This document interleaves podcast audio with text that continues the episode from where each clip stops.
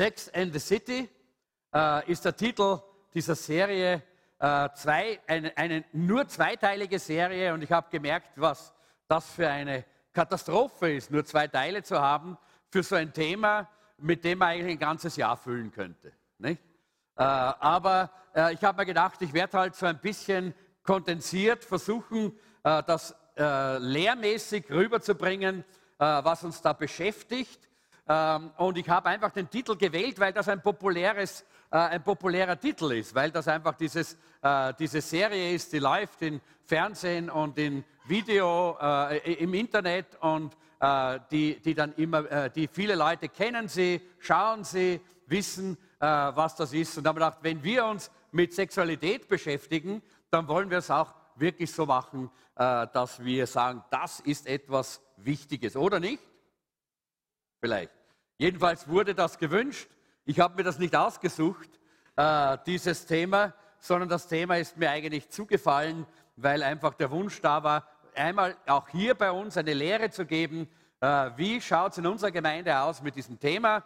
Sex in the City hat ja die Sicht von Beziehungen und Sexualität total verbogen.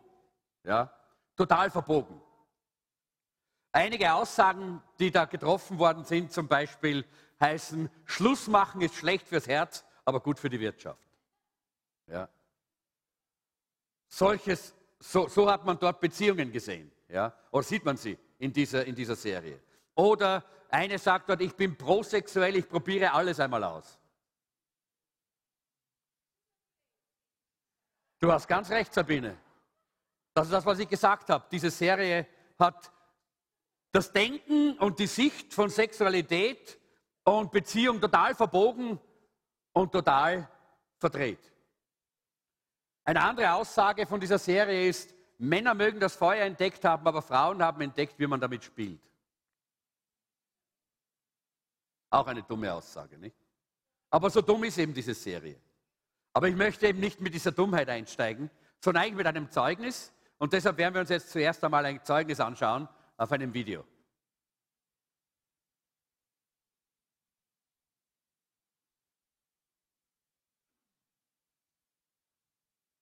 Ton bitte. Zurück und Ton bitte. Zurück und Ton bitte.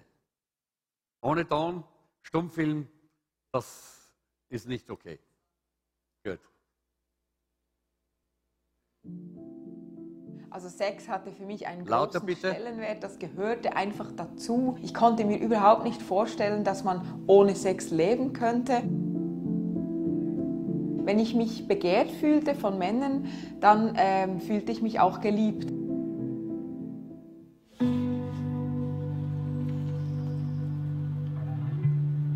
Ich bin Tina Schmidt. Kann man das ich Licht bin, da vorne äh, etwas zurückdrehen, 44 bitte? Jahre alt, ich komme aus Bern. Ich habe mal eine Karte gefunden von meinen Eltern und da stand halt, bitte sei ein liebes Kind, damit wir dich lieben können. Also es war keine bedingungslose Liebe für mich als Kind. Dieses Gefühl von nicht geliebt zu sein, hat mich dann auch dazu gebracht, dass ich einfach wirklich ja, in allem Möglichen diese Liebe halt gesucht habe.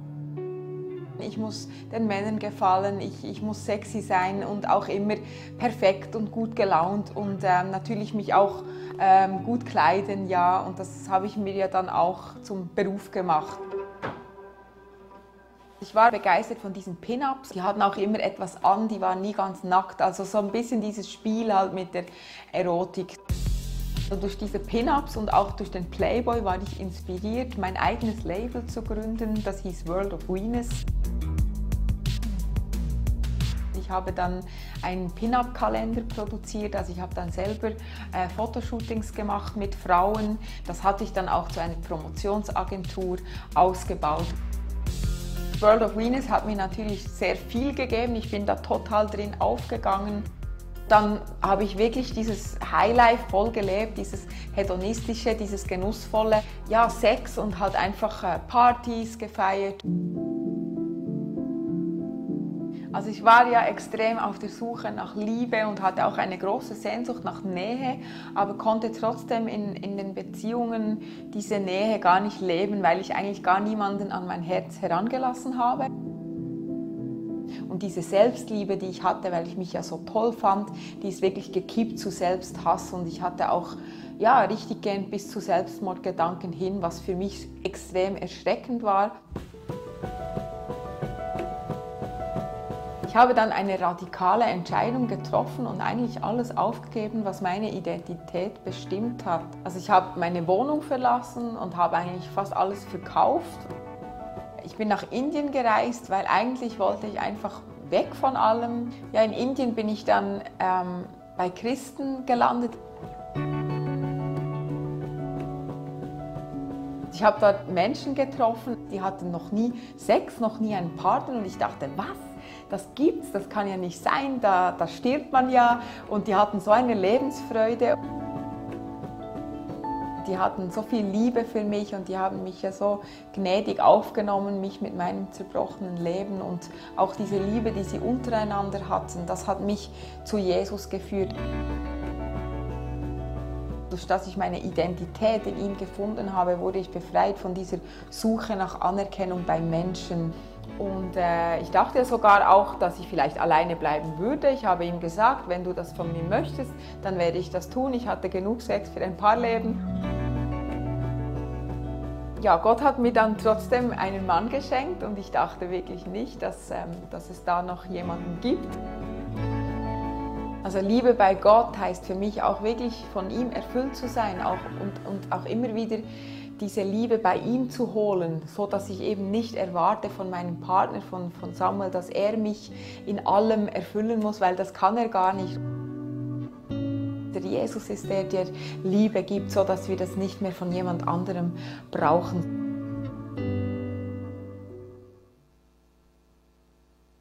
Gut, ein tolles Zeugnis. Äh, weil ich glaube, dass es so wichtig ist, dass wir verstehen, dass Liebe und Sexualität nicht dasselbe ist. Das ist nicht ein und dasselbe. Jetzt können wir das Licht wieder hochdrehen. Dankeschön. Äh, und ihr habt eure Handouts. Bitte nehmt sie euch mit. Da stehen einige Gedanken drauf. Ich werde nicht zu allem kommen heute, weil die Zeit einfach läuft.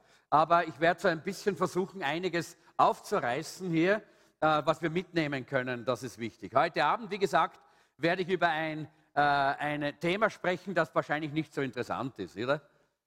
Was sagt die Bibel über Sex? Wen interessiert denn das? Ah, zwei, drei, gut. Für euch predige ich jetzt. Die anderen dürfen dabei sein. Es gibt immer wieder äh, diese Aussage, was sagt denn die Gemeinde zu diesem und zu jenem? Und ich möchte dir einfach sagen, es spielt keine Rolle eigentlich, was die Gemeinde sagt. Es ist wichtig, was die Bibel sagt. Und ich hoffe, dass die Gemeinde das sagt, was die Bibel sagt. Das ist unser Anliegen als Gemeinde, als Jesuszentrum, eine biblische Gemeinde zu sein. Das zu sagen, was die Bibel sagt. Und wir wollen einander immer wieder ermutigen, in die Bibel zu schauen. Und nicht irgendwelchen Meinungen nachzulaufen. Ah, ich meine und glaube, dass es bei uns so ist. Nein, bei uns ist es so, wie es in der Bibel steht. Okay? Und deshalb schauen wir jetzt, wie es in der Bibel mit der, mit, äh, mit der Sexualität ausschaut. Die biblischen Aussagen kommen natürlich aus einer ganz anderen Kultur als unsere ist. Das müssen wir wissen. Weil wenn man mit 12 bis 14 Jahren verheiratet wurde, dann hat das Warten ein anderes Gewicht, als wenn man heute mit 20, 30 oder 40 heiratet. Logisch. Ja? Das war aber damals die Kultur. Ja? Ehe war damals auch mit Besitztum verbunden. Das heißt, man hat, es war sehr wichtig, dass das Erbe, das man hatte in Israel, ja, äh, dass man das weitergeführt hat. Das, war, das hat etwas miteinander zu tun gehabt. Das war nicht immer Sexualität nur. Da ging es nicht immer nur um Sex. Da ging es um viele andere Dinge. Äh, da ging es äh, um, um, um andere Betrachtungsweisen auch, die damals da waren, die heute nicht mehr da sind. Heute geht es immer nur um Sex. Man hat sogar festgestellt, dass in der Werbung, wenn eine Frau dabei ist, man die Betrachter um 60 Prozent länger auf der Werbung halten kann, als wenn keine drauf ist. Also Sexualität wird überall mit hineingenommen. Ja? Erotik und Sexualität. Weil man einfach hier, weil wir eine übererotisierte und übersexualisierte Gesellschaft geworden sind. Früher war das Zusammenleben in kleinen Dörfern. Jeder kannte jeden. Alle hatten den gleichen moralischen Standard. Heute lebt man vielfach in großen Städten anonym und hat gar keinen Standard mehr. Früher war Sexualität auch immer irgendwie abhängig von Gesundheit und Krankheit. Das hat was miteinander zu tun gehabt. Ja. Heute steht uns alles zur Verfügung. Von Antibiotika bis zum Kondom steht uns alles zur Verfügung. Wir brauchen nicht mehr dem Körper zu gehorchen. Früher hat man im eigenen Haus oder am Feld gearbeitet, war immer in der Nähe vom Partner, von der Familie. Heute hat man einen Job, wo man oftmals tagelang, vielleicht wochenlang weg ist, getrennt ist von der, vom Ehepartner und von der Familie. Heute ist das Durchschnittsalter für die Eheschließung circa 32 Jahre. Früher in biblischer Zeit war es circa 12 bis 14 Jahre. Und der Höhepunkt der biologischen Uhr, sagen die Leute, die es wissen, ist bei 25 Jahren. Also jetzt können wir uns ein bisschen ausrechnen, wo wir stehen, ja, in etwa. Früher hat es auch verschiedene Ehekulturen gegeben, nämlich die Güterzusammenlegung, das Friedensbündnis, man hat geheiratet. Ja, genau, darum hat man ja damals, du, äh, wie wird das geheißen? Äh, du Felix Austria Nube. Ja? Genau, du glückliches Österreich heirate. Ja? Das war seine Aussage. Alle anderen führen Kriege, aber du glückliches Österreich heirate. Ja? Das heißt, so hat Österreich äh, dieses Riesenreich zusammenbekommen, hat einfach die, die, die, die, kaiserlichen Töchter gut verheiratet. Nicht? Da Spanien dazugekommen und dort ist äh, dieses und jenes noch dazugekommen und dieses Erbland und dieses Erbland. Das war auch damals Friedensbündnisse. Ja? Oder Fortpflanzung war ein wichtiger Teil, der heute gar nicht mehr so wichtig erscheint. Wenn wir denken, dass heute äh, die österreichischen Frauen, glaube ich, so 1,2 äh, Kinder im Durchschnitt äh, in die Welt setzen. Ich, ich, weiß nicht, wie die 0,2 in die Welt kommen, aber so jedenfalls, das ist so der Durchschnitt. Äh, und natürlich gab es auch damals äh, die Erfüllung von Sexualität. Das war auch damals ein, ein, ein, Teil äh, des gesamten der gesamten Beziehung. Heute, durch das Internet, ist Sex allgegenwärtig. Ja? Wir leben einfach in so einer sexsaturierten Gesellschaft und Sexualität ist für viele Menschen oder vielleicht für alle Menschen wichtig, auch für mich, klarerweise. Äh, ich bin ja auch kein asexuelles Wesen als Pastor, sondern auch ich bin ein sexuelles Wesen. Also auch für mich ist es wichtig und für die ganze Gesellschaft. Aber wir wollen jetzt schauen, was sagt Gott dazu. Nicht, was sagt die Gesellschaft dazu, was sagt die Geschichte dazu, sondern was sagt Gott dazu. Das ist das Wesentliche. Das ist, was uns heute beschäftigen will. Und ich habe herausgefunden, immer dann, und das weiß ich auch in, in, allen Themen, die ich in der Bibel studiert habe und wo ich mich beschäftigt habe mit dem Wort, habe ich gefunden, immer dann, wenn wir uns die Standards Gottes anschauen, immer dann, wenn wir schauen, was sagt Gott zu dem und uns dem zuwenden, dann kommt eine Form von Kraft eine Form von Erneuerung in unser Leben hinein, die uns hilft, auch die Standards Gottes wirklich in unserem Leben umzusetzen. Freude kommt über uns, weil Gott hat uns eigentlich alles gegeben, damit wir Freude haben sollen. Also heute Abend, wenn ich jetzt hier über Sexualität spreche, da möchte ich auch ehrlich sein vom Anfang weg. Ich bin kein Sexexperte. Aber ich habe einen sehr guten Freund, der ein Sexexperte ist. Das ist nicht der Pastor Martin, nein, äh, das ist Jesus Christus. Jesus Christus ist der Experte Nummer eins, was Sexualität betrifft. Wirklich. Jesus Christus ist der Experte Nummer eins. Wer weiß das? Die, ah, die meisten meinen, Jesus ist ein asexuelles Wesen. Der hat überhaupt keine Sexualität gehabt, oder? So heilig. Heilig ja, aber auch, er hatte auch Sexualität, klarerweise. Und er weiß, er hat die Sexualität geschaffen. Gott ist der Experte von, Ex äh, von Sexualität, Leute. Er hat es geschaffen und deshalb weiß er am besten, wie man damit umgeht. Er ist der Experte, an den wir uns wenden. So lasst mich mal mit einem kleinen Bild beginnen. Ich habe hier ein Geschenk. Seht ihr? Mein Geburtstag ist zwar schon vorbei, aber es ist ein Geschenk. Und da steht Folgendes drauf.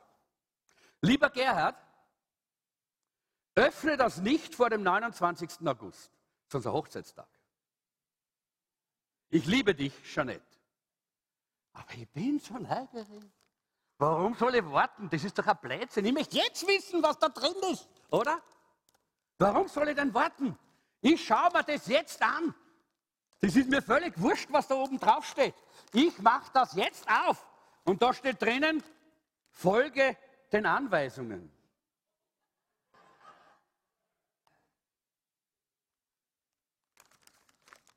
Vielfach geht es uns mit der Sexualität so.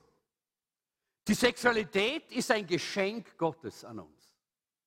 Seine Gabe, die Gott gegeben hat, ist ein Geschenk.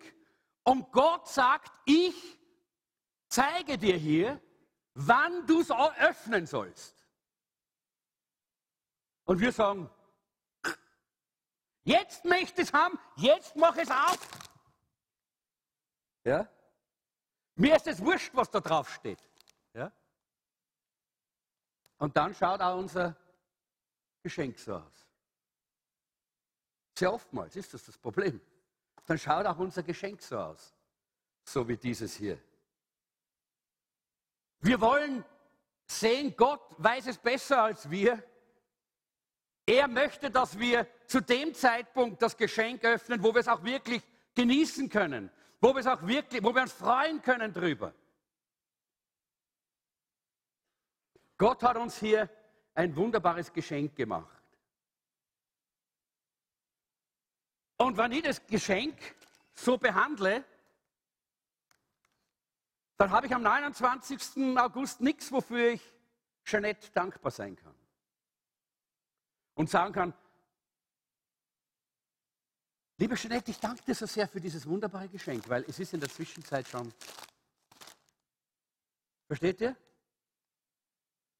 Und die Frage ist, wann hast du das letzte Mal Gott auch für deine Sexualität gedankt? Weil du dir bewusst bist, dass es ein Geschenk ist, das Gott dir gegeben hat, aber für das er dir auch eine Verantwortung gegeben hat. Nämlich es so zu gebrauchen, wie er in seinem Wort uns das zeigt. Er zeigt uns, wie es richtig ist. Das ist dieses Bild, das wir uns einprägen sollten. Deshalb hoffe ich, dass du dir dieses Bild einprägst von diesem Geschenk. Gott hat uns die Sexualität als Geschenk, als Gabe gegeben. Es ist nicht unser Recht. Versteht ihr? Das ist, was die Welt sagt. Das ist mein Recht. Na und dann kommen all die Dinge, in denen wir drinnen stecken in der Gesellschaft.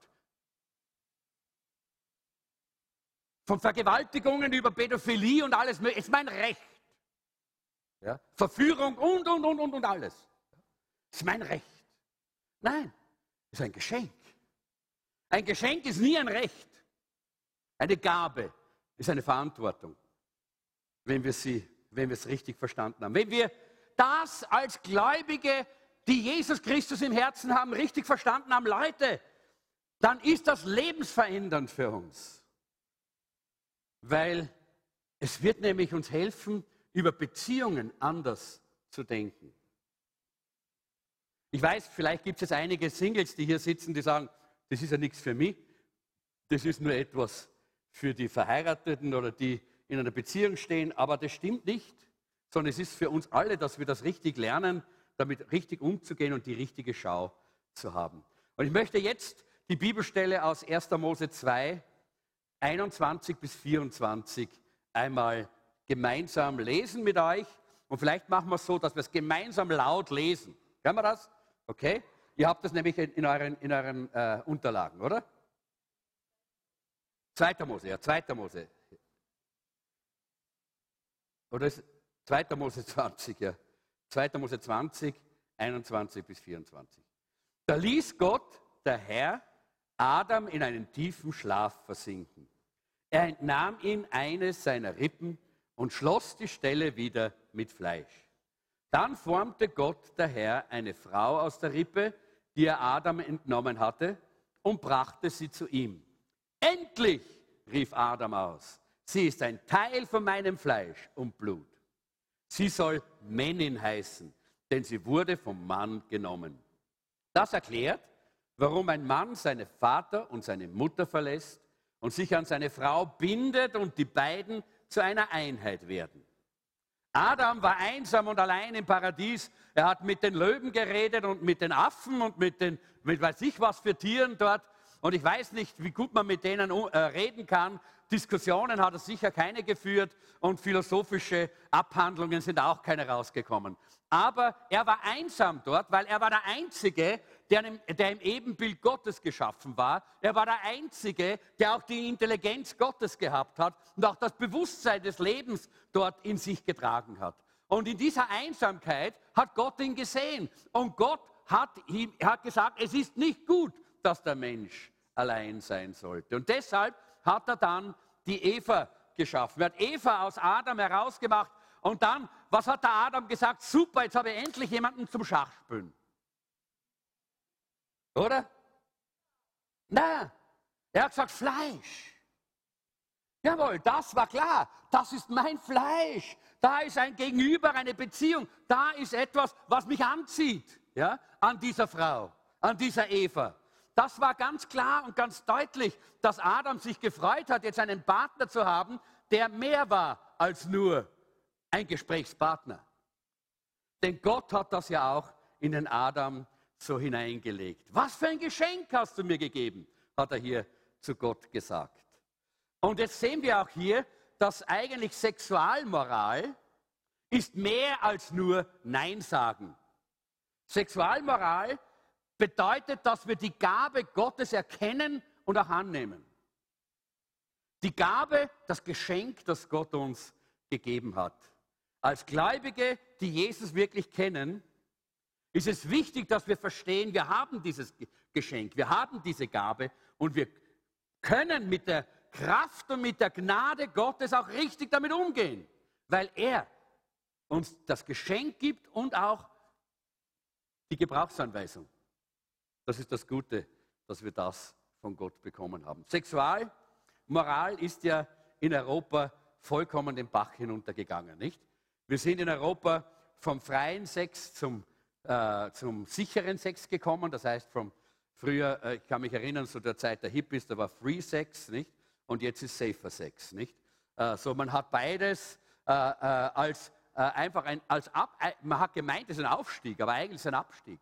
Es ist ein Abstieg von, von einer, einem Standard, der eigentlich einmal auch hier in unserer Gesellschaft da war. Und die, das ist beides nicht Moral, sind nur verschiedene Formen, wie man einfach sich, äh, sich, sich da dem, mit dem Sex beschäftigt. Aber wie schaut es aus mit der Bibel? Die Bibel spricht von verantwortungsvoller Sexualität. Das ist was anderes. Die Bibel spricht von geheiligter Sexualität. Die Bibel sagt, dass wir eigentlich heilig sein sollen. Und die Bibel sagt, unser Körper ist auch heilig, und, weil, weil, weil Gott in uns wohnt, deshalb der, sind wir der Tempel des Heiligen Geistes und der ist heilig. Und geheiligte, ge, geheiligte Menschen haben auch geheiligten Sex. Hat nichts mit Weihrauch zu tun, Leute. Ja. Aber manche meinen das eben, dass das irgendwie so, uh, ja, gar nicht. Aber es geht um die Haltung, die Einstellung und um die Bereitschaft, Gottes Standards anzunehmen auf diesem Gebiet. Ich denke, und das müssen wir jetzt auch einmal äh, klar machen, wir alle wissen, dass wir durch den Sündenfall auch auf diesem Gebiet der Sexualität in große Probleme gekommen sind. Der Sündenfall des Menschen hat alle Dinge unseres, äh, unseres Menschseins durcheinander gebracht, die eigentlich im Paradies sehr harmonisch und sehr schön gewesen sind. Und so ist auch die Sexualität natürlich unter Druck gekommen und verdreht worden, in, äh, auch durch Umwelteinflüsse von außen, von der Gesellschaft. Äh, Sex and the City, alles, was wir hineinlassen äh, in unser Inneres, das beeinflusst uns und verdreht auch hier unseren, unseren, äh, unsere Sichtweise, unsere Haltung, unsere Einstellung zur Sexualität. Äh, und äh, deshalb ist es so wichtig, dass wir ehrlich sind auch hier. Wenn wir nämlich hier äh, diese, diese, diese, dieses Thema hier angehen, dann wollen wir ehrlich sein Und eines davon ist, dass wir auch ehrlich sind und sagen, wir alle haben damit schon gekämpft. Und wir alle kämpfen immer wieder mal damit.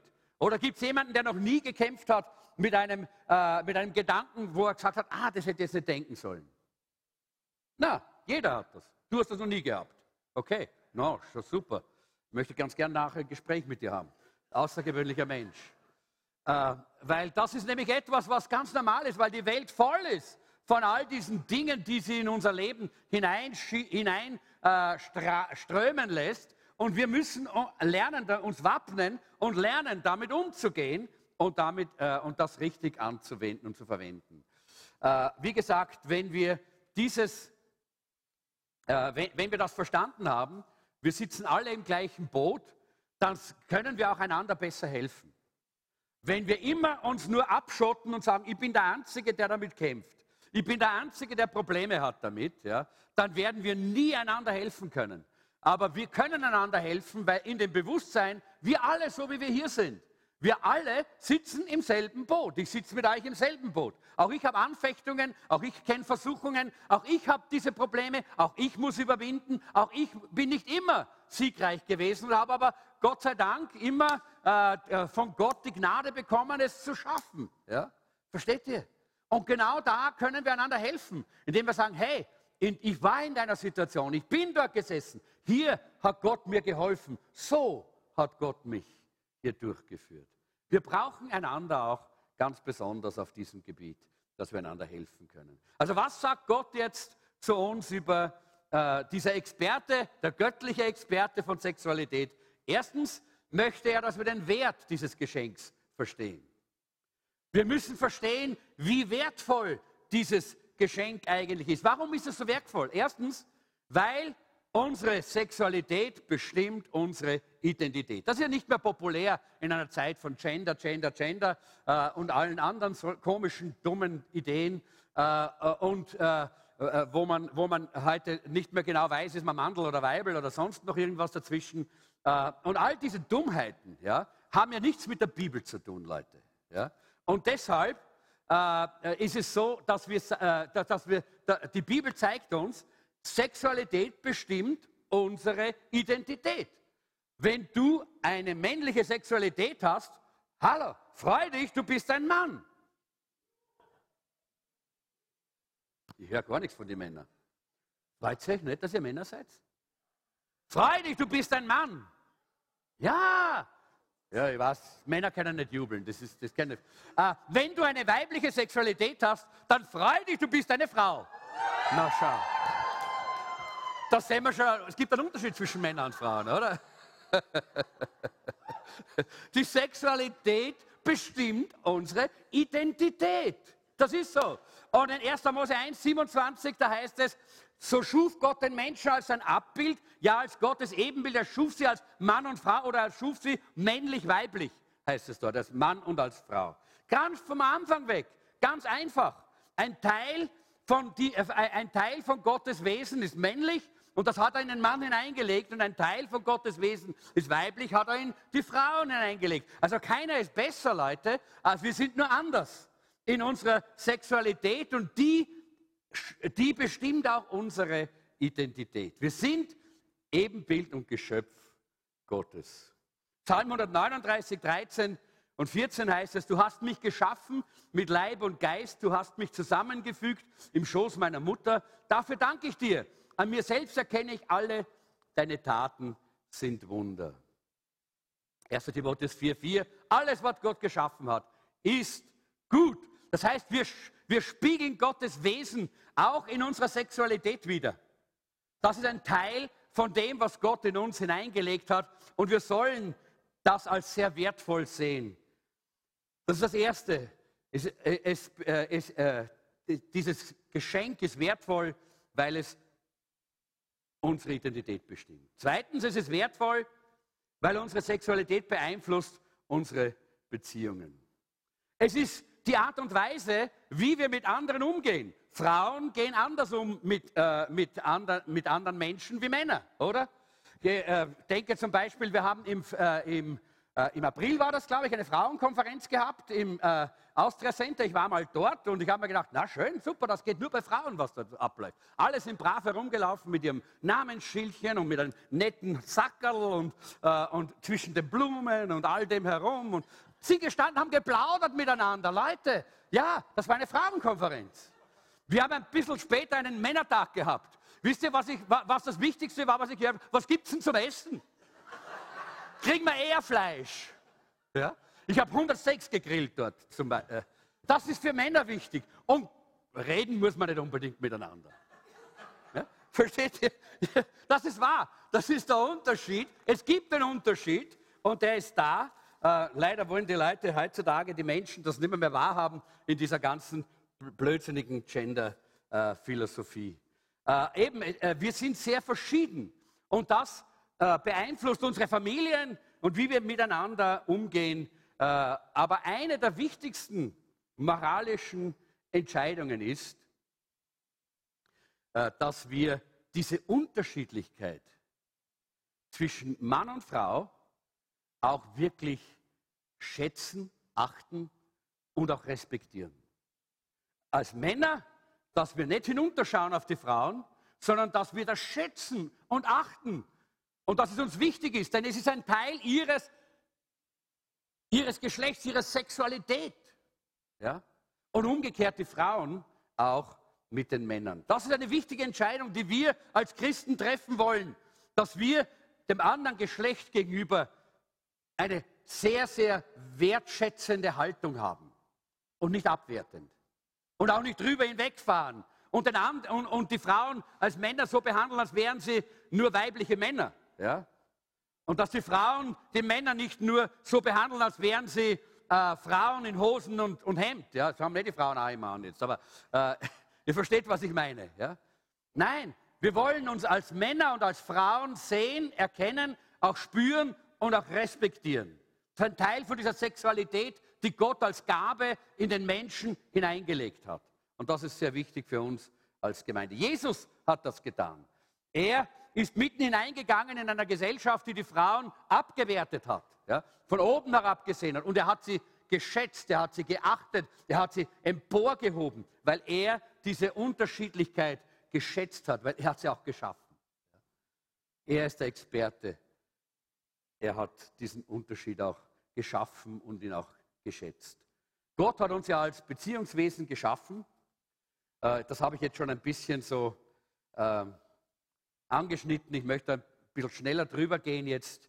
Äh, wichtig auch, darum wird in 1. Mose 2,24, darum wird ein Mann seinen Vater und seine Mutter verlassen und seinem Weib anhangen und sie werden ein Fleisch sein. Dieses Einssein ist mehr als nur die sexuelle Vereinigung, sondern da geht's, da, das geht um alle, auf allen Ebenen. Körperlich, wirtschaftlich, seelisch, gesellschaftlich und auch natürlich, das ist das Körperliche, auch die sexuelle Vereinigung gehört dazu. Gott hat hier eben die, die, uns äh, Menschen so geschaffen, dass wir miteinander diese Beziehung bauen wollen und dass wir das brauchen. Partnerschaft ist von Gott gewollt und die Sexualität ist ein Teil, der dazugehört. Und das ist wichtig, dass wir verstehen, was sagt Gott und die Bibel dazu. Zweiter Punkt ist Folge Gottes Gebrauchsanweisungen für dieses großartige und wertvolle Geschenk. Äh, was ist Gottes Gebrauchsanweisung für dieses Geschenk? Äh, ich habe viel herumgelesen und geschaut, dass ich ein bisschen auch was, äh, was äh, Anschauliches habe und äh, bin dann äh, eigentlich auf ein gutes Bild gestoßen, das einmal Rick Warren einmal erzählt hat, so ein, ein kleines, er hat auch über Sexualität da gesprochen und er hat gesagt, wer von euch hat schon irgendwann einmal etwas Dummes gemacht? Ja? Gut, alle. Und er hat gesagt, bei ihm war es einmal so vor einigen Jahren, äh, da war er im Garten, es war ein schöner Tag und er hat mit der, mit der Kettensäge, ja, hat ein bisschen so Bäume umgeschnitten und hat dort ein bisschen was äh, korrigiert im Garten und hat so gearbeitet. Und er hat gesagt, und dann ist äh, mein Sohn Joshua gekommen und äh, hat gesagt, kann ich es auch gebrauchen? Und ich war gerade so gut aufgelegt, hat er gesagt, und habe gesagt, warum nicht? Er muss eh irgendwann einmal lernen. Äh, und dann habe ich ihm diese, diese Kettensäge in die Hand gedrückt und er hat angefangen, ein bisschen herumzuschauen und ein bisschen was zu tun. Plötzlich kam die Frau vom äh, Rick Warren aus der Küche gerannt und hat die Hände über den Kopf zusammengeschlagen. Was tust du denn hier? Was tust du denn hier? Du kannst ihm doch nicht die Kettensäge geben. Der Josh war nämlich erst drei Jahre alt.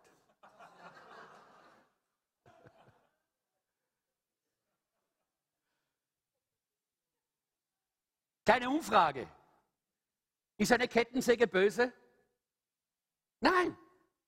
Das ist eine gute Sache, oder? Es ist sehr, sehr hilfreich und gut. Ist ein gutes Werkzeug. Ist weder gut noch schlecht. Wird dieser Bub Josh irgendwann einmal eine Kettensäge gebrauchen? Ja, ja, selbstverständlich. Und zur richtigen Zeit. War war in dieser Kettensäge mehr Kraft, als dieser kleine Dreijährige wirklich handhaben konnte? Ja, ohne Zweifel, das war's. Er hätte sich selber verletzen können, weil ich nicht die Gebrauchsanweisung beachtet habe, wo drauf gestanden ist, nicht in Hände von Kindern geben. Sex ist wie diese Kettensäge. Gott hat den Sex geschaffen. Es ist eine wunderbare Gabe, ein wunderbares Geschenk. Eine gute Sache, nichts Böses. Es ist richtig, es ist gut. Es ist seine Idee. Und es ist ungeheuer stark und kräftig. Es kann dich vollkommen zerstören, wenn du nicht die Gebrauchsanweisung gebrauchst. Wenn du es nicht in der richtigen Weise gebrauchst oder wenn du es zur falschen Zeit gebrauchst, kannst dich total zerstören.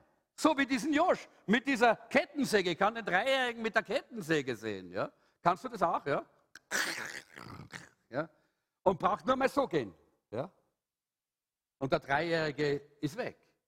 Und genau das ist oft unser Leben, unser Christenleben, unser gesellschaftliches Leben. Wenn wir mit der Sexualität falsch umgehen, dann wird genau das passieren mit unserem Leben, mit unserer Beziehungsfähigkeit, mit unserer, mit unserer Seele, mit unseren Gefühlen, mit unserem ganzen Leben. Dein, dein sexuelles Verlangen wird entweder dich zu einem dynamischen Christen machen, der diese Kraft richtig kanalisiert, oder kann dein Leben zerstören. Die Frage, wofür entscheidest du dich? Gott hat uns seine äh, Anleitung hier gegeben und die Frage ist, wollen wir das auch wirklich tun? Und deshalb müssen wir in Bezug auf alle Gaben, die Gott uns gibt, ist ja nicht nur das, oder? Ist ja dasselbe mit der Prophetie, ist dasselbe mit einer Gabe des Redens und des Sprechens oder Gabe des Leitens. Äh, all das kann man falsch gebrauchen und kann dabei sich selber und andere zerstören, wenn man nicht auch die Anleitung dazu nimmt. Die Geschenke alleine, die Gaben alleine ist zu wenig. Wir brauchen auch die Anleitung dazu damit wir es richtig gebrauchen können.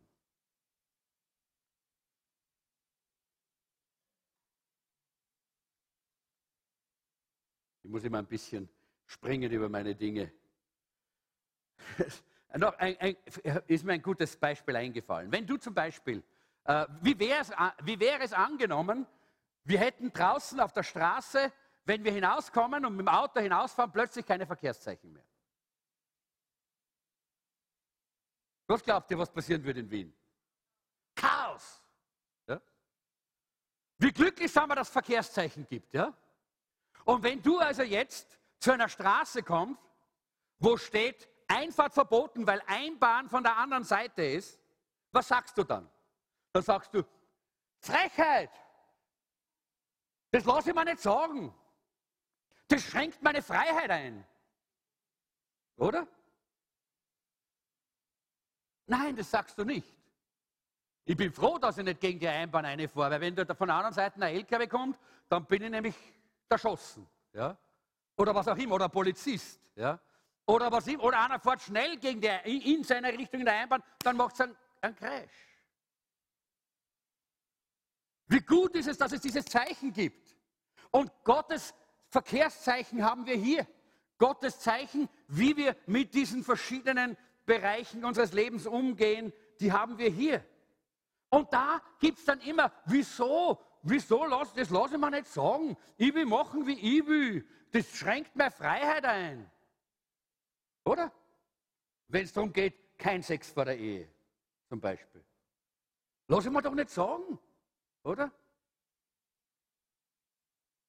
Warum? Weil wir nicht verstanden haben, was dieses Geschenk ist, diese Gabe, und wer sie uns gegeben hat, und weil wir nicht bereit sind, auch seine Gebrauchsanleitung ernst zu nehmen. Das ist die Gebrauchsanleitung, nicht die Kronenzeitung, nicht die Sexmagazine oder Netflix oder MTV oder sonst. Nein, das ist die Gebrauchsanleitung für unsere Sexualität. Sonst können wir große Schmerzen in unserem Leben erleben, große Probleme und Nöte. Und ich kann euch sagen, ich spreche aus Erfahrung, weil ich mich erst mit 23 Jahren bekehrt habe und vorher ein sehr, sehr promiskuitives Leben gelebt habe. Ich war eben so ein Hippie in dieser Zeit, Free Sex. Aber die Schmerzen und die Probleme und die Nöte und die Narben habe ich jahrelang nicht aus, meinem, aus meiner Seele weggebracht. Habe ich kämpfen müssen, leiden müssen. Und Gottes Gnade und Heilungskraft hat mein Leben über die Jahre hinweg geheilt, aber jahrelang, Leute, jahrelang musste ich leiden. Weil ich nicht die Anleitung Gottes kannte und auch nicht ernst genommen habe. Ich habe es ja gar nicht gekannt damals. Und wir kennen sie, wir haben die Bibel. Leute, lasst uns doch weise sein und sie ernst nehmen. Und deshalb schauen wir uns einige dieser Anleitungen an. Nummer eins, sechs, ist für einen Mann und eine Frau, die eine Entscheidung zur Ehe füreinander getroffen haben. Gott sagt, ich habe die Sexualität geschaffen und ich habe sie gemacht für ein Paar, einen Mann und eine Frau, die bereit sind, eine Entscheidung zu treffen, miteinander das Leben zu teilen.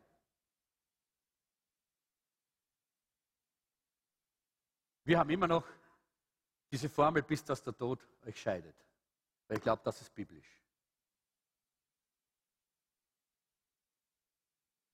Und wir sagen zu Gott, ich weiß es besser. Was heißt es? Ehe, Entscheidung, Verbindlichkeit. Was soll das? Ich weiß es besser. Ich mache, wie ich will. Und wir gehen in sexuelle Beziehungen hinein. Wir sagen zwar, ich weiß, du hast mich geschaffen, aber ich weiß besser als du.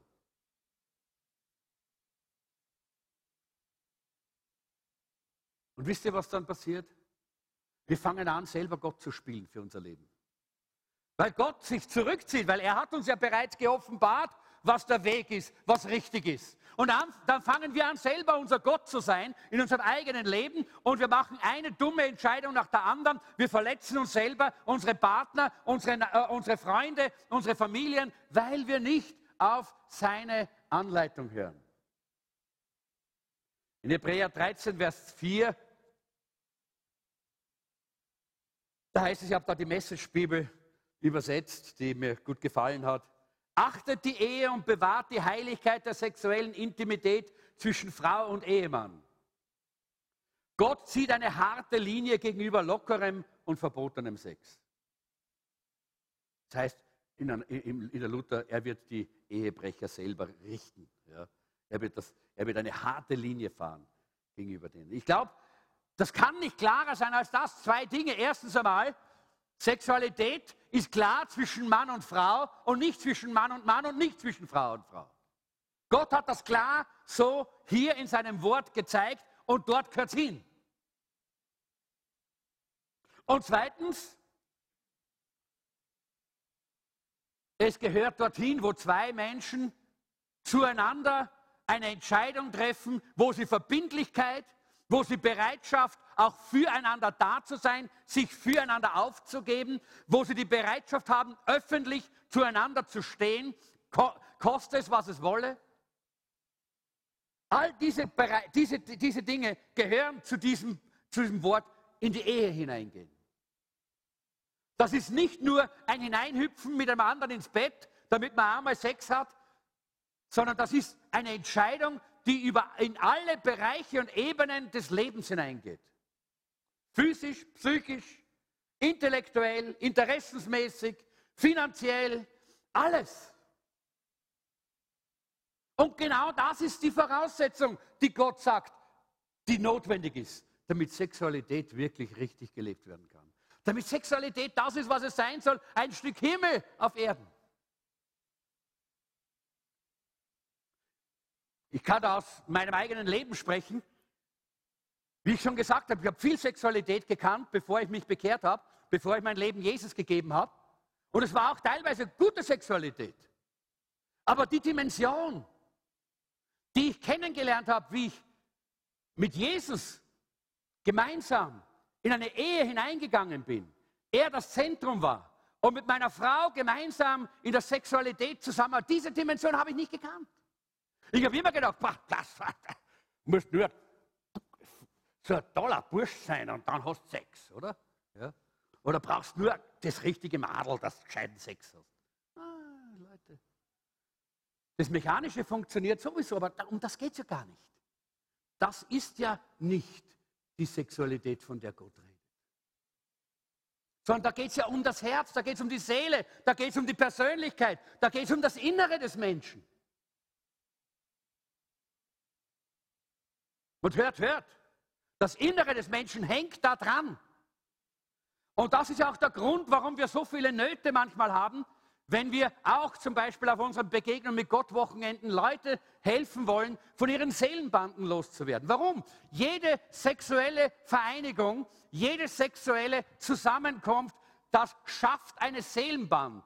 Das schafft eine Beziehung, die nicht mehr zu brechen ist. Die, die, da kann man sagen, was man will.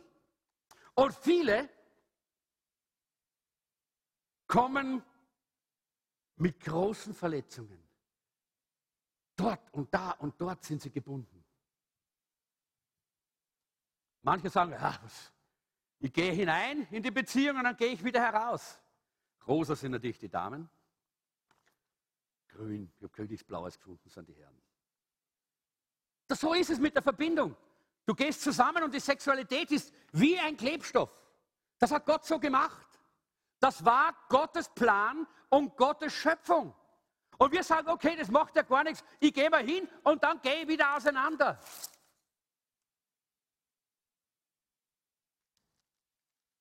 Was hat denn dir die Person noch?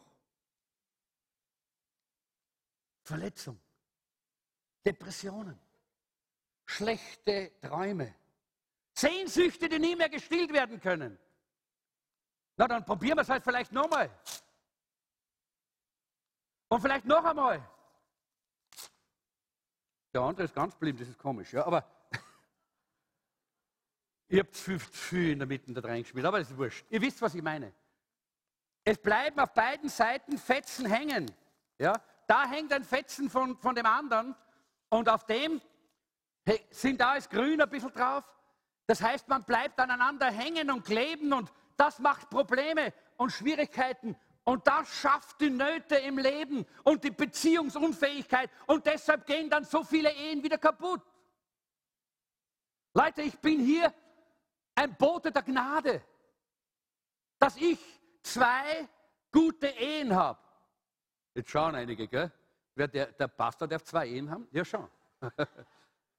Meine erste Frau ist schon im Himmel. Sieben Jahre habe ich mit ihr verbracht. Und es war schöne Zeit. Nicht immer schlaraffenlang. Nein, nein, nein.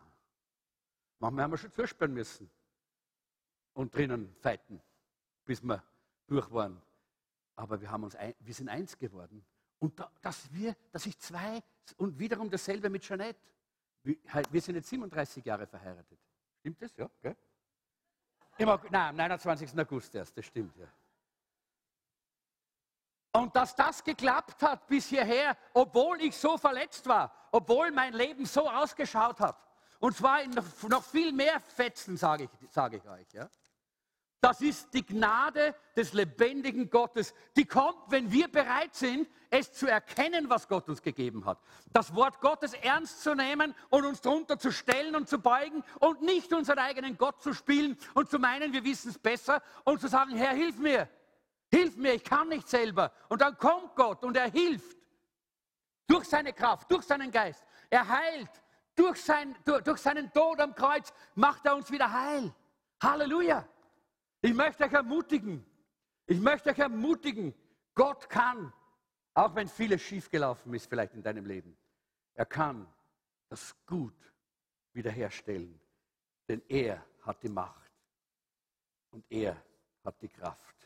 Schaue ich gerade, wo ich drüber springen soll. Die Zeit ist, so, ist fast zu Ende. Aber vielleicht nur ganz kurz, es, es, ist, es bricht mir manchmal das Herz, wenn ich auch die Statistiken sehe, die wir sehen heutzutage, nur 20 Prozent aller äh, Maturantinnen und Maturanten äh, sind äh, Jungfrauen, als Männer oder als Frauen, das heißt unberührt, wenn sie in die Matura gehen. Die meisten haben bereits sexuelle, äh, sexuelle Erfahrungen, links, rechts, in alle Richtungen.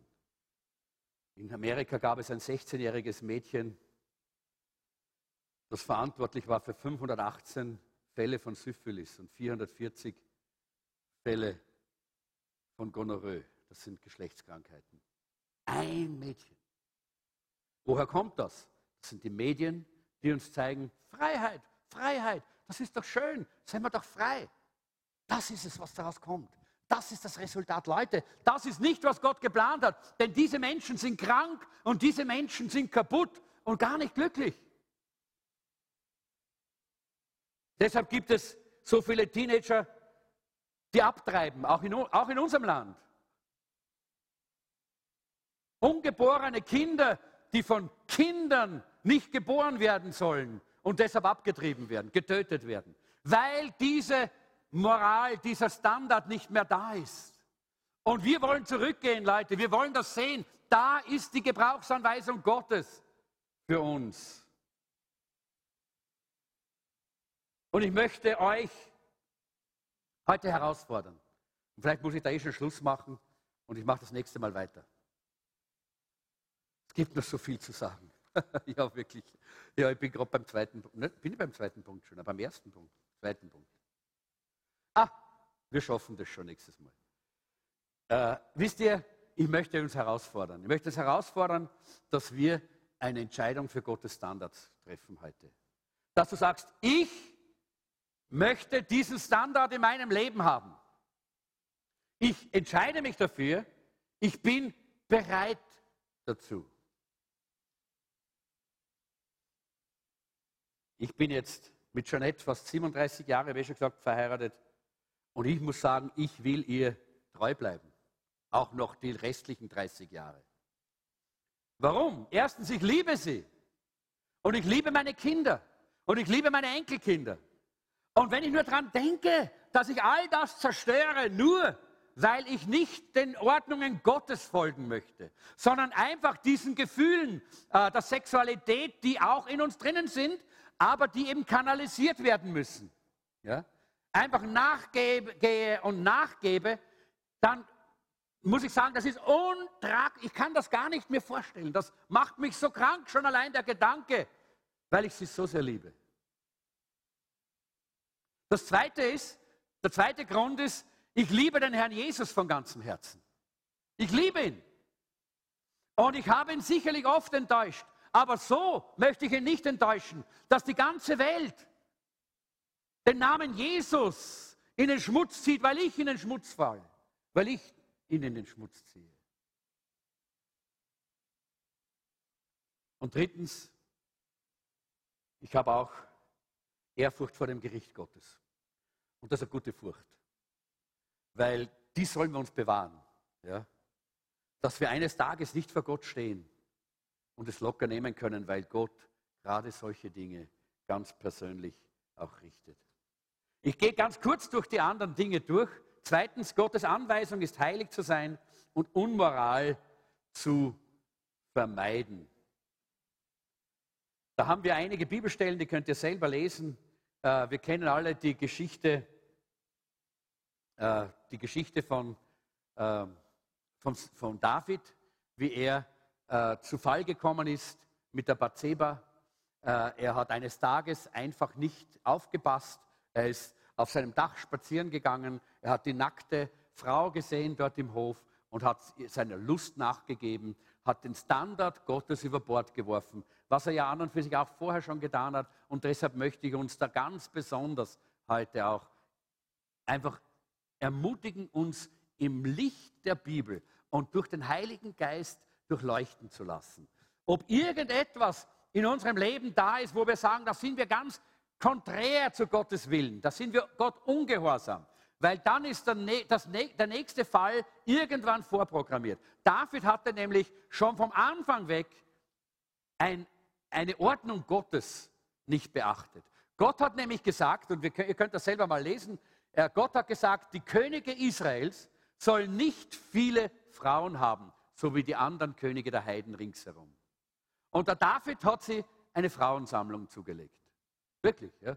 Eine nach der anderen hat er kassiert und hat er dazu genommen. Ja? Das heißt, er hat diesen Standard Gottes, diesen, äh, diese, diese, diesen Auftrag Gottes nicht ernst genommen. Er hat gedacht, ich mache das so wie ich will, ich weiß das besser. Und es ist gut gegangen eine Zeit lang. Und dann kam der Fall. Und dort, von dort weg wissen wir, dass Davids Leben nicht mehr dasselbe war nachher. Ihr könnt die Geschichte selber lesen in äh, 2. Samuel 12, lest die Geschichte selbst, äh, da könnt ihr euch dann darüber informieren. Die Bibel spricht immer, immer von dieser, von der Treue und davon, wie wichtig das ist. Eben das, der Punkt 3 ist die Sexualität. Wie gehst du damit um? Und ich möchte da ganz kurz bis zum Schluss das noch durchziehen. Gebt mir noch fünf Minuten, dann kommen wir zum Abschluss. Äh, Sexualität, die Geschlechtlichkeit hat immer mit unserem ganzen Menschsein zu tun. Und deshalb können wir nicht sagen, ich habe Sexualität, sondern wir müssen sagen, ich bin Sexualität. Ich bin männliche Sexualität als Gerhard. Selbstverständlich. Bin ich. Ja. Äh, das heißt aber nicht, ich bin sexsüchtig, so wie die Welt es sieht. Das meint die Welt darunter. Ja. Das ist es nicht. Sondern wir haben, das können wir nicht trennen voneinander. Ja. Unsere, unsere Sexualität ist ein Teil von uns, vom Scheitel bis zur Sohle. Äh, über unsere Augen nehmen wir die optischen Reize auf, äh, auch die sexuellen Reize. Äh, und äh, wir wissen auch, dass äh, Berührungen uns äh, in einer gewissen Weise auch stimulieren und uns, uns auch berühren. Ähm, und deshalb ist es auch wichtig, dass wir verstehen, dass wir auch hier unsere Grenzen setzen müssen. Das ist ein ganz wichtiger Punkt, den wir heute hier vielleicht, mit dem wir zum Schluss auch abschließen wollen. Denn auch wenn diese Geschlechtlichkeit eine gute Gabe Gottes ist, so äh, haben wir trotzdem immer wieder Probleme damit, weil wir in einer Welt leben, die gefallen ist, weil wir in einer Welt leben, die eben diese Übererotisierung und Übersexualisierung in unser Leben hineinströmen lässt. Äh, oftmals äh, kommen Dinge dann in unserem Leben hoch, die wir gar nicht wollen. Ja? Und wir müssen es lernen, uns davon wieder abzuwenden. Äh, natürlich die Welt sagt immer wieder, verlieb dich, verlieb dich. Alle Filme sind voll mit einmal, einmal anschauen und klingen und dann ist alles klar. Aber das ist gar nichts, denn Verliebtsein hat nichts mit Liebe zu tun, das wissen wir. Verliebtsein ist eine, Fra eine Frage der Chemie. Ja? Das heißt, da wallt was auf in uns. Ja? Und das ist ja auch nicht schlecht. Man kann ja tausendmal im Leben verliebt sein, aber Liebe ist eine Entscheidung, die man einmal trifft für einen anderen Menschen und dabei bleibt man. Ja? Dabei bleibt man. Das ist der Unterschied. Ja? Äh, in 1. Korinther 7, Vers 9 heißt es ja, wenn sie sich aber nicht enthalten können, sollen sie heiraten, dann ist es besser zu heiraten, als sich in Begierde zu verzehren. Und da spricht der Apostel Paulus eben auch von dieser Frage, äh, kann, man, kann man sich enthalten äh, oder nicht? Und wenn man aber diesen Wunsch ständig hat, dann sagt er hier, dann soll man auch wirklich auch in die Richtung gehen, sich auch einen Partner, einen Partner zu finden und mit diesem Partner eine Ehe einzugehen. Aber das Wichtige ist, wie du mit deinen Fantasien und deiner Sexualität umgehst, das entscheidest du selber, nicht Gott. Nicht Jesus und nicht die Bibel, sondern das entscheidest du.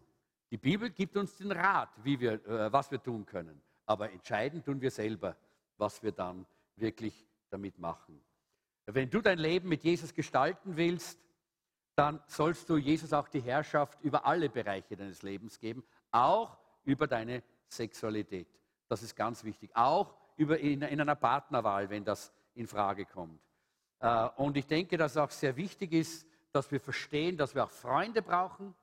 Freunde, und da glaube ich auch Männer brauchen Männerfreunde, die ihnen zur Seite stehen, die helfen. Frauen brauchen Frauen, die ihnen als Frauen, äh, Freunde zur Seite stehen und ihnen helfen, auf diesem Gebiet auch wirklich den Weg der Bibel, den Weg Gottes zu gehen.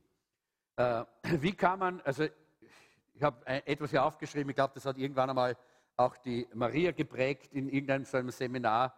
Äh, es gibt keine zweite Chance für das erste Mal.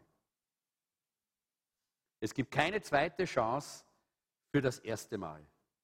Und jeder von uns sollte sich zu schade sein, nur eine Nummer für einen anderen Partner zu sein. Sondern ich glaube, es ist sehr wichtig, die Bibel sagt, dass wir hier ganz vorsichtig und ganz zurückhaltend damit umgehen sollen, weil es gehört eigentlich die Sexualität einem Partner für unser ganzes Leben lang. Ja. Weil es gibt keine zweite Chance für das erste Mal. Du kannst deine Jungfräulichkeit bei Männern und bei Frauen nur einmal verlieren. Du kannst aber auch deine Jungfräulichkeit einmal verschenken an jemanden, ja, für den du dich aufgehoben und bewahrt hast, an deinen Lebenspartner, mit dem du dann die Ehe entdeckst und die Ehe auch gestaltest. Das ist Gottes Plan gewesen und das ist auch Gottes Plan. Darauf lohnt es sich auch zu warten. Aber noch einmal, wenn wir Fehler gemacht haben und wir alle sind Menschen, die in diesem, unter diesem Druck stehen in dieser Gesellschaft, dann hat Gott einen wunderbaren Weg, uns zurückzuführen, wieder in Reinheit und uns wiederherzustellen. Und das ist etwas ganz Tolles. Äh, wie kann man in einer unreinen Welt reinbleiben? Das ist die gute Frage. Äh, wie gesagt, äh, Sex in the City ist nicht die Antwort, äh, sondern Sex from the Bible. Ja, das ist die Antwort eigentlich. Ja. Äh, es ist äh, Sex in the Bible, nicht Sex in the City. Das ist eigentlich die Antwort. Äh, in 1. Thessaloniker 4, 3 und 7 heißt es, Gott will, dass ihr heilig seid. Das bedeutet, dass ihr euch von Unzucht fernhalten sollt. Gott hat uns dazu berufen, heilig zu leben und nicht ein unreines Leben zu führen. Und da gibt es vier positive Entscheidungen, die habt ihr dort stehen. Die könnt ihr euch mal selber anschauen. Ich werde das nächste Mal noch mal kurz darauf eingehen ja, äh, und uns ein paar Sachen dazu noch sagen, die ich glaube, dass sie wichtig sind. Vielleicht, Maria, kommst du nach vorne, schließen wir. Äh, ich möchte ganz äh, den, das Ende, das ihr auch auf euren, auf euren Blättern habt, noch anschneiden. Der Weg zurück zur Reinheit ist sehr einfach. Erstens, tue Buße. Das heißt, kehr um. Geh nicht weiter den Weg der Unreinheit, sondern kehr um. Das ist wichtig. Das zweite ist, empfange Vergebung. Die Bibel sagt, Gott gibt Vergebung, ganz gleich, was für eine Sünde und was für ein Problem wir in unserem Leben haben oder hatten. Das ist das Wunderbare. Keine Sünde ist zu groß. Gott vergibt dir und Gott reinigt dich. Du kannst diese Vergebung empfangen. Lies selber die Bibelstellen dazu, die ich dazu geschrieben habe. Jetzt ist die Zeit vergangen, das kann ich nicht mehr machen. Das dritte ist Erneuerung und Neuausrichtung. Nimm diese Erneuerung von Gott äh, in Anspruch. In der Offenbarung heißt es, da sagt Gott, siehe, ich mache alles neu. Und ich glaube, das kann, äh, das will Gott heute durch seinen Heiligen Geist hineinsprechen in dein sexuelles Leben, in dein Sexualleben, sei es nur in den Gedanken, sei es in deinen Emotionen, sei es, dass es ganz verdreht und ver, ver, ver, äh, äh, verbogen worden ist durch Pornografie oder durch alle möglichen Einflüsse dieser Welt, dann ist heute der Herr da, wenn du Buße tust, das heißt umkehrst von deinem Weg. Und wenn du heute die Vergebung empfangst, dann ist Gott heute da und er will dich erneuern und neu ausrichten. Er will dir eine Ausrichtung deiner Sexualität geben, die so wunderbar ist, so wie er es in seinem Wort gezeigt hat, dass nämlich die Sexualität ein Geschenk ist, das er dir gemacht hat. Und dann ist es wichtig, und das muss man dazu sagen, auch selbst wenn du das gemacht hast, und ich sage das aus meiner eigenen Erfahrung, musst du täglich um Hilfe bitten. Musst du täglich sagen, Herr, bitte hilf mir. Denn täglich versucht der Feind, dich wieder zurückzuziehen. Täglich wird diese Welt, die übersexualisiert und übererotisiert ist, auf dich einströmen. Täglich wirst du in diesem Kampf stehen, aber mit der Hilfe Gottes. Wenn du sagst, ich habe mich entschieden, das ist mein Standard, das ist die, äh, die, äh, die äh, Gebrauchsanweisung für meine Sexualität, für meine sexuellen Gedanken, für meine sexuellen Gefühle, für meine sexuellen Handlungen. Wenn du dich dafür entschieden hast, dann hat Gott Kraft durch den Heiligen Geist versprochen, dass du auch in seinen Geboten leben und wandeln kannst. Und wisst ihr, dann erleben wir den Reichtum und die Schönheit von dem, was Gott in uns hineingelegt hat. Dann ist das nicht mehr etwas, was uns so furchtbar verkrampft und was uns so furchtbar äh, zu schaffen macht und was uns ständig unter Druck setzt, sondern dann erleben wir, wie schön es ist, in den Händen Jesu entspannt zu sein. Auch wenn wir mal vielleicht dann äh, einmal ausrutschen, aber eines wissen wir, wir haben uns entschieden, das ist der Standard für unser Leben. Und deshalb gibt Gott uns den Heiligen Geist, der uns hilft, das zu leben. Lass uns gemeinsam machen. Und lass uns einfach jetzt ins Gebet kommen. Danke, Herr. Halleluja. Danke, Herr. Danke, Herr. Ich hätte so viel am Herzen gehabt, was nicht, mehr, nicht in der Zeit hineingepasst hat, aber ich denke, der Heilige Geist ist besser als ich.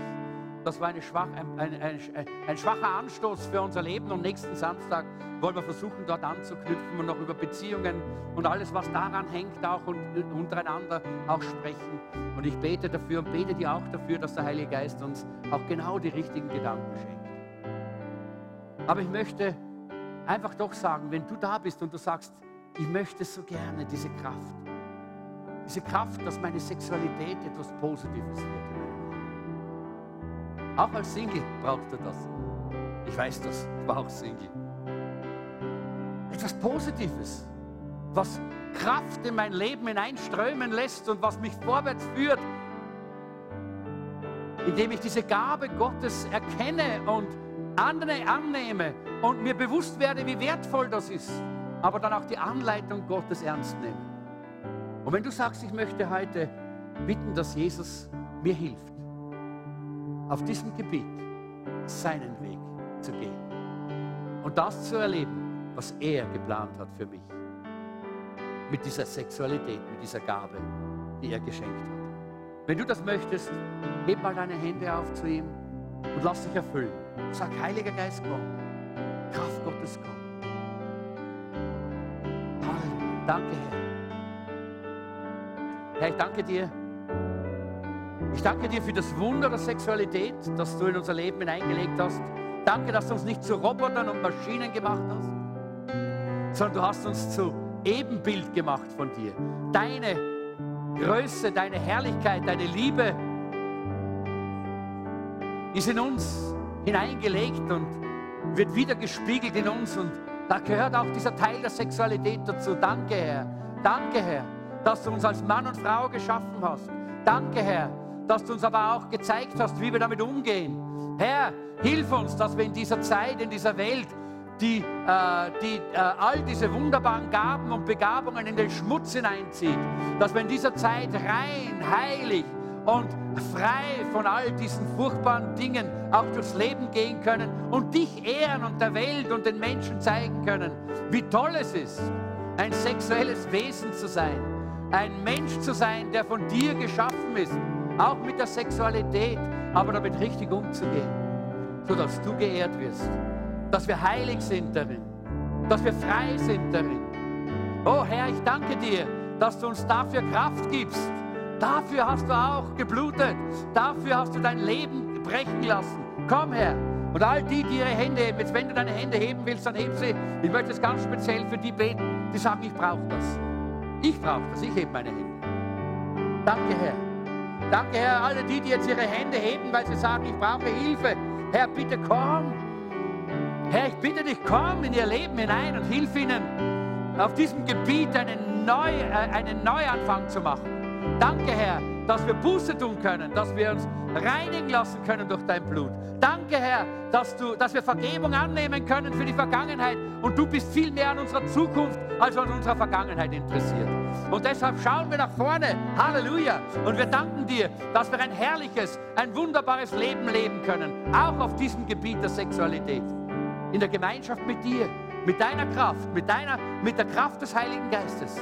Wir danken dir dafür, Herr. Und ich bete, dass du jetzt ganz besonders in das Leben all dieser, die ihre Hände gehoben haben und ihre Herzen geöffnet haben, einen Ruf zu dir geschickt haben, hineinströmst. Jetzt, komm, ströme du, ströme du. Danke, Jesus.